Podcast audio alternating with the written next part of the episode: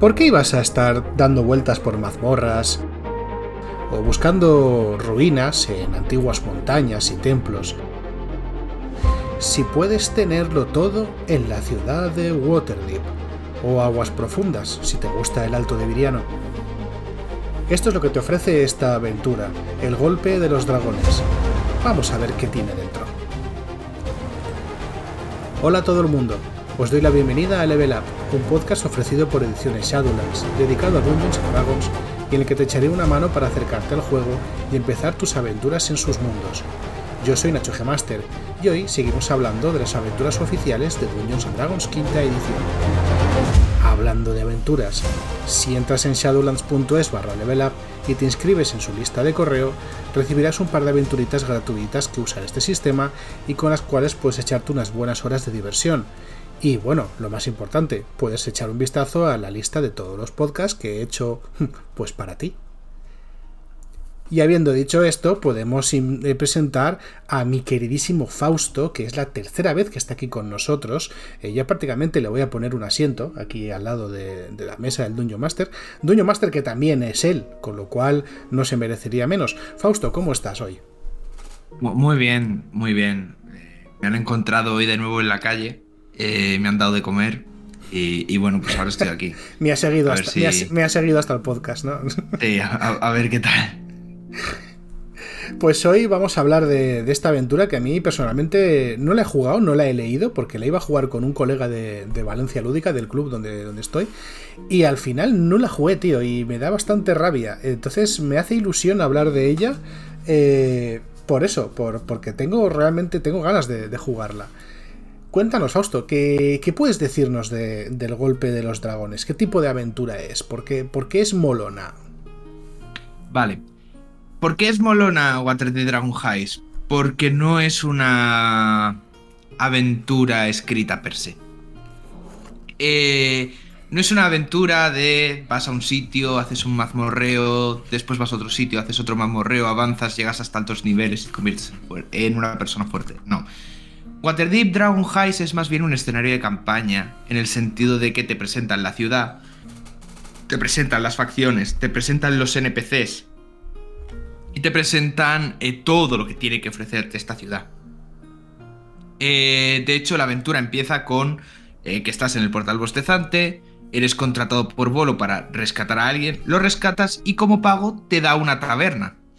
Y después de darte esa taberna, te tienes que dedicar a reformarla y para reformarla tienes que ir buscando diferentes trabajos con las diferentes facciones de Waterdeep, que te viene más o menos una idea de ganchos de aventuras que te tienes que montar tú. Después de esto, sucede un acto en el cual, digamos que ocurre un gran boom, que te, en el cual te dicen, oye, ¿recuerdas ese sitio que se te habló al principio de la aventura? Ese baúl de los dragones donde hay medio millón de dragones escondidos? Sí, pues ahora tienes la pista que te puede llevar a este sitio. Y todos los malos de Waterdeep la están buscando. Y tú estás involucrado en ello. Y entonces tienes que ir allí. Descubres la pista vas en búsqueda de la llave que abre todo esto y finalmente llegas al lugar, consigues el tesoro y sobrevives. La razón de que moletó tanto es por tres razones principales. La primera de todas es una campaña de niveles bajos, eres de nivel 1 al nivel 5, entonces no eres un semidios, no eres una persona súper fuerte, eres una gambita que a una hostia va a caer y eso te hace sentirte más en tu mundo. Estás en un territorio urbano, entonces no puedes ir a matar a todo lo que te encuentras por delante, ni tampoco te invita a que tu primera idea sea el combate. Te obliga a pensar, te obliga a pensar en cómo actuar de forma sigilosa, cómo esquivar el peligro, cómo evitarlo, qué alianzas puedo hacer, quién me puede acompañar y cómo puedo actuar. La segunda, plantea la idea de los villanos dependiendo de la eh, temporada en la que estés, primavera, verano, otoño, invierno, el villano que está buscando la piedra que abre esta, este baúl es uno diferente. Los villanos actualmente son, eh, entre los más principales tenemos al Shanazar, que es el gran beholder que controla el gremio de ladrones de Waterdeep, o eh, los Centarin, la red criminal. De los otros dos no voy a hablar para no hacer spoilers a nadie. Entonces, lo bueno es que dependiendo del villano, este va a actuar de una forma o de otra. Eh, por ejemplo, mi villano digamos que es un poco paranoico, es una persona que quiere el dinero y también que lo quiere para fines políticos. Entonces lo interpreto como una persona paranoica, con miedo de que todo el mundo le traicionen y que siempre está teje manejando. Entonces tú, dependiendo de tu villano, lo puedes interpretar como tú quieras. Y eh, la tercera y más importante, acabamos con la fantasía mm, de viaje tan fuerte, dejamos por ejemplo atrás algo rollo Dragonlance para quedarte en una ciudad. Es un territorio finito y pequeño que tú vas a conocer y que tú te puedes gestionar. Si tú eres, por ejemplo, alguien que le gusta ayudar al ciudadano, seguramente te metas con los arpistas, que es una facción como de espías que aparece, por ejemplo, en D&D Honor entre dragones, entre ladrones, perdona, y te vas a dedicar a descubrir cuáles son los puntos más importantes de la ciudad, descubrir qué está pasando allí, qué ocurre y poco a poco vas realizando una investigación en un sitio finito y siempre te lleva algo más. No te lleva a hacer un viaje súper largo y a buscar a que aparezca la nueva pista. Y por eso yo creo que Waterdeep Dragon Highs eh, funciona tan bien. Además, lo bueno es que como acabas a nivel 5, si después quieres jugar otra campaña, que de normal lo que hacen es que te hacen una aventurita de matar muchas cosas para llegar a nivel 5 rápido y luego ya después te vas por ahí a hacer la, aventura oficial, puedes tener una aventura guay y después te vas a la otra. Yo, por ejemplo, la voy a combinar con Icewind Dale. Mola, que también es una aventura bastante inusual, que de la que ya hablaremos en, en Level Up. De la que ya, ya hablaremos. Yo no, pues, pero tú sí. no, no, yo sí, yo desde luego.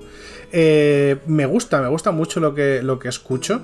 Más que nada porque da la impresión eso, de que sea una, una, aventura muy configurable, ¿no? O sea, que te da un escenario y un montón de palanquitas que puedes ir moviendo porque, y una premisa sencilla, ¿no? En plan, hay un puñado de dinero en tal sitio y luego ya tú ya te lo montas, decides cómo vas a hacerlo, decides quién está buscando al mismo tiempo que tú, te da una reserva, por así decirlo, de villanos de la que puedes tirar, porque puedes empezar con un villano según la estación, pero podrías involucrar a más si lo necesitases. O sea, suena aventura de nivel 1.5 que se puede alargar a nivel 1 mucho, ¿eh? Vale, pues... Pues la verdad es que la verdad es que. Que sí, además, el villano es como pasa con. con Strad, por así decirlo. No es un villano que aparece al final como vos y a tomar por viento, no. Eh, de hecho, puedes trabajar para el villano, puedes estar con él, puedes eh, intentar colaborar. Lo vas a encontrar de vez en cuando. Incluso puede que tengas algún enfrentamiento no directo, sino más adelante. El único problema que tienen estos villanos es que tú eres eso de nivel 1, 2, 3, 4, 5 y el villano es CR15. Entonces, siempre tienes que pensar en cómo actuar porque no puedes matarlo directamente.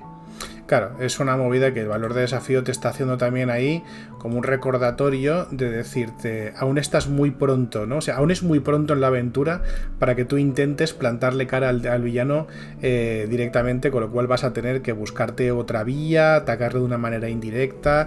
¿Ves? Estos son uno de estas herramientas, uno de estos, de estos funciones que hablaba yo hace unos programas sobre el valor de, del valor de desafío, valga la redundancia que a veces no es solamente cuánta experiencia da el bicho o cómo de fuerte pega, sino cómo de alto tienes que ser para montar en la noria, ¿sabes? Entonces, mm, esto me parece un muy buen ejemplo de lo que estás diciendo. No lo había visto así, pero la verdad es que es un muy buen ejemplo del uso del valor de desafío para afectar a, la narrativa. Eh, Fausto, tú has dirigido eh, esta aventura. Correcto, soy culpable. y me gustaría que me dijeses cuál ha sido tu, tu experiencia haciéndolo, con qué problemas te has encontrado, qué ajustes has decidido hacer, eh, cómo ha sido la, dirigir el golpe de los dragones. A ver, el principal problema que he tenido es que yo soy una persona que le gusta hacer de todo. Entonces, cuando te encuentras con un capítulo como el 2 que es, oye, necesitas dinero para reparar la taberna, vamos a eh, reparar la taberna haciendo misiones. Pues yo quería hacer todas las misiones, he intentado meterlo de todas formas. He metido muchas facciones y al final acabas metiendo demasiados ganchos que pueden llegar a agobiar a la gente. Del mismo modo, las reglas para negocios de, eh, de Dungeons and Dragons son un poco malas porque al final siempre acabas perdiendo dinero y entonces no tiene mucho sentido hacerlas. Yo de hecho prefiero hacer una norma, unas reglas nuevas que no recuerdo quién las hizo ahora mismo. Pido perdón al autor, que es una persona inglesa, pero no recuerdo quién es ahora. Que básicamente tú lo que tienes es un dado de gastos y un dado de beneficios. El dado de gastos va disminuyendo conforme encuentras proveedores que te hacen precio. Arreglas la taberna. Eh, tienes eh, cocineros y, camareros eh, competentes. empiezas a recortar. Haces cosas así. Entonces empiezas con un de 20, por ejemplo, porque esta taberna es literalmente una ruina. Y vas bajando poco a poco el dado. Pasas de un de 20 a un de 16, de 12, de 10, de 8, de 6, de 4, de 2 o 1. Normal te sueles quedar en un de 4, de 6 si lo haces todo bien. Y luego tú tienes un dado de beneficio, porque la comida es buena, porque tienes espectáculos, porque haces eh, eh, publicidad, cosas así, y empiezas con un 1 y vas un de 2, de 4, ta, ta, ta. Y luego también puedes tener bonos que obtienes. Por ejemplo, digamos que has inventado en Waterdeep, yo qué sé, las empanadillas argentinas estas que ahora se han puesto tan de moda. Pues en vez de eso subirte el dado... Menudo Tengo un más dos. Tengo más dos. Oye, eh, mi grupo ha inventado. Eh, ha inventado el choripán en Waterdeep. Y, maravilloso, maravilloso. bastante bien. Entonces, eso. ¿Quién pudiera la taberna, esa campaña sí, inventar el choripán? Eh, ese es el principal problema que tiene la aventura. La taberna para mí. Luego otro problema que tiene es que, como he dicho, tú estás haciendo tus facciones, vas mejorando, puedes aprender cosas de la piedra y después ocurre un evento en el cual te ves forzado a ir en busca de la piedra. Pero la aventura no te invita a buscar la llave, esa piedra que abre el baúl de los dragones, sino que te ves un poco enfrascado, pasa por ella, no está y luego, dependiendo de la temporada, sigues una guía de caminos para llevar. Hay gente que ha intentado repararlo, como por ejemplo eh, el creador de The Alexandrian, que ha creado The Alexandrian Remix para Waterdeep Dragon Heist, que lo que hace es que en vez de coger un villano, mete a los cuatro y todos van en su búsqueda y tienes que ir a cada mazmorra a recuperarlo. A mí no me gusta porque para esta campaña un dungeon crawler me parece demasiado y demasiado largo.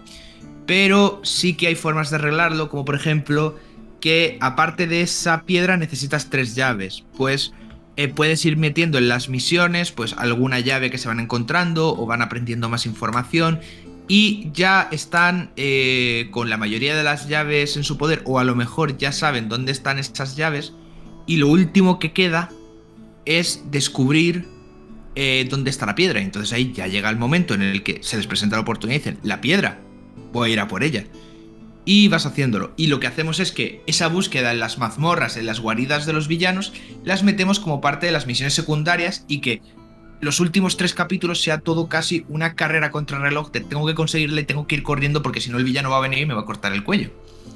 Esos son, creo, los principales problemas que tiene esta eh, campaña. Luego ya nos podemos meter en cosas como que hay algunas misiones que te dicen que te enfrentes contra un bicho de challenge rating 7 a nivel 2 pero eso ya depende del grupo y de la party. Yo creo que de hecho, si nos ponemos también prácticos, el principal problema que puede tener esta campaña son los jugadores, porque esta campaña es para un tipo de jugador especial, que le gusta rolear, investigar, buscar cosas, pensar de forma diferente e ir desarrollando un poco eh, sus ideas. Esta campaña, por ejemplo, un jugador al que le gusta mucho el combate, y no le gusta mucho interpretar, sino que suele hacerlo de le digo que me dé el dinero o que le pego, pues quizás no lo va a disfrutar tanto, porque esto mm, invita más a, a lo dicho, a interpretar y a intentar, em, eh, pues eso, meterte dentro del mundo y hacerlo un lugar más vivo que hacer mucho combate y meterte mucho en todo. Sí, parece una, una, campaña más exigente en ese sentido, ¿no? Que, exige estar atento a por dónde has ido, a con quién hablas, con quién te llevas bien, con quién te llevas mal, incluso, claro, si es, que, si es posible, si la aventura contempla, porque esto, aparte de lo que puede hacer el grupo, evidentemente cada grupo puede llevarlo por donde le dé la gana, faltaría más, pero si la aventura contempla incluso que puedas estar aliado con el villano, eh, eso exige cierto O sea, llevar un poco tus, tus contactos sociales, ¿no? Al día y con quién pactas, a quién traicionas, con quién vas a liarte después. Es decir, una campaña urbana que son las que más me gustan a mí, sinceramente. Y por lo que dices, me mola mucho del tema de la taberna, porque, bueno, me mola mucho, me mola que exista, porque puede haber grupos que le apeste totalmente todo ese sistema de un poco de housing, ¿no? De, administración de, recursos, pero habrá otros grupos a los que les parezca una maravilla. Sí, o sea, es eso también. Eh, mis jugadores, que son dos bardos y un pícaro, no hay otra cosa que le guste más que, que dedicarse a, a, a la taberna, a hacer platos, a preparar y a montar el negocio. Eh, pero porque les gusta a ellos. Yo, por ejemplo, tengo unos amigos de la asociación que me lo han dicho, que, eh, que le han dedicado 70 sesiones a Waterdeep, pero porque 30 de ellas era rolear la taberna. Pues es que, es que me, por eso te decía que me hace gracia, porque tiene toda la pinta de que la tapa pone de nivel 1 a 5, pero ni de coña, o sea, puedes echarte muchísimo más tiempo de lo que te indica la, campaña y subir muchos más niveles si, si, lo que quieres es explotar todo lo que te da, pero claro, es lo que estamos diciendo, es una especie de mini escenario de campaña que te, te especifica toda la, ciudad de, de, aguas profundas, ¿no? De, de Waterdeep. Vale, pues me quedan, realmente me quedan poquitas cosas que, preguntarte.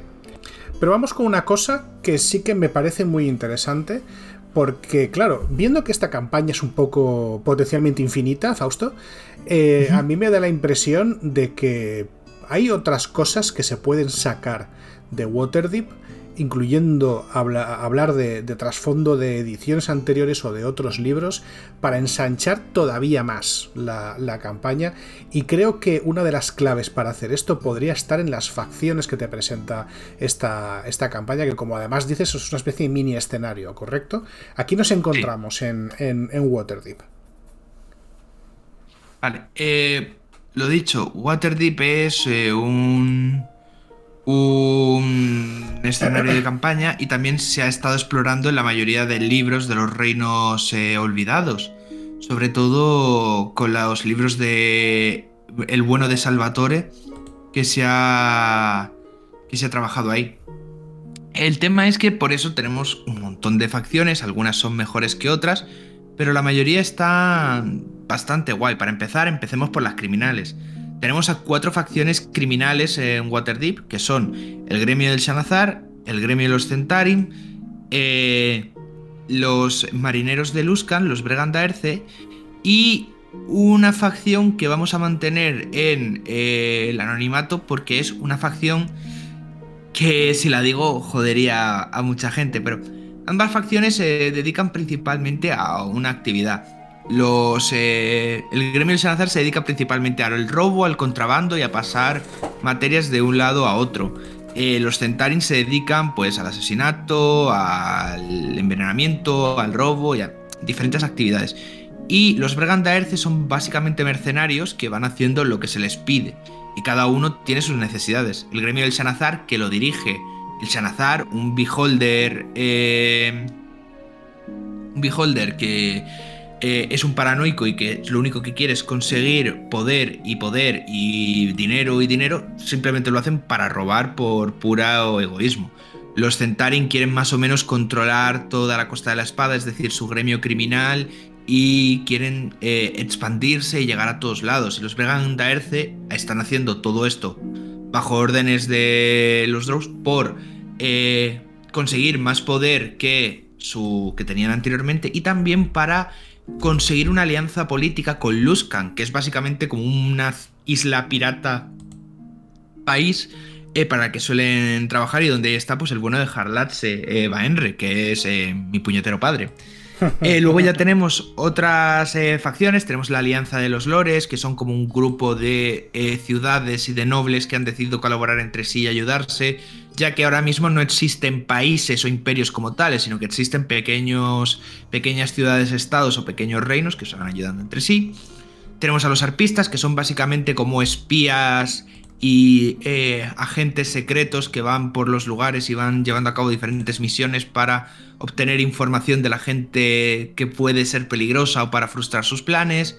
Tenemos al Enclave Esmeralda, que son básicamente un. Son Greenpeace eh, militarizado. Sí, correcto. Se dedican a luchar por la naturaleza, por el bien y todo esto. Tenemos el Guantelete de Oro, que es eh, un grupo de paladines que se dedican también a evitar cualquier tipo de mal sobre la ciudad. Y luego poco a poco, pues eso, tenemos otras facciones más pequeñas, como la Fuerza Gris, que es un grupo que está bajo el mando de Blackstaff.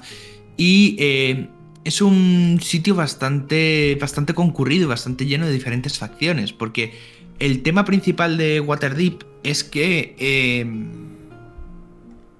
es una ciudad, es una simple ciudad de la Costa de la Espada, pero a diferencia, por ejemplo, de Puerta de Baldur o Neverwinter, eh, Waterdeep está llena de cosas porque se han llevado a cabo tantas aventuras y tantas historias en este mundo que parece que todo está contenido ahí. De hecho, el manual de Waterdeep tiene incluso un apartado sobre códigos legales, sobre cómo funciona la guardia, sobre cómo funcionan los impuestos, el sistema político, es decir, está todo muy bien estructurado. Y si te leyeses la campaña, no llegarías ni a una vigésima parte de todo lo que te puede ofrecer Waterdeep. Y por eso yo creo que Waterdeep, aparte de que es una campaña que te permite meter todos tus homebrews y meter todas las cosas que tú quieres, y que te permite colaborar muy bien con otros libros, como por ejemplo Kiss from the Golden Bowl, que ha salido hace poco, porque ahí sí que puedes meter robos y utilizar esos robos como facciones, o las campañas de Tales from the Yawning Portal, que ya hablamos de ella anteriormente.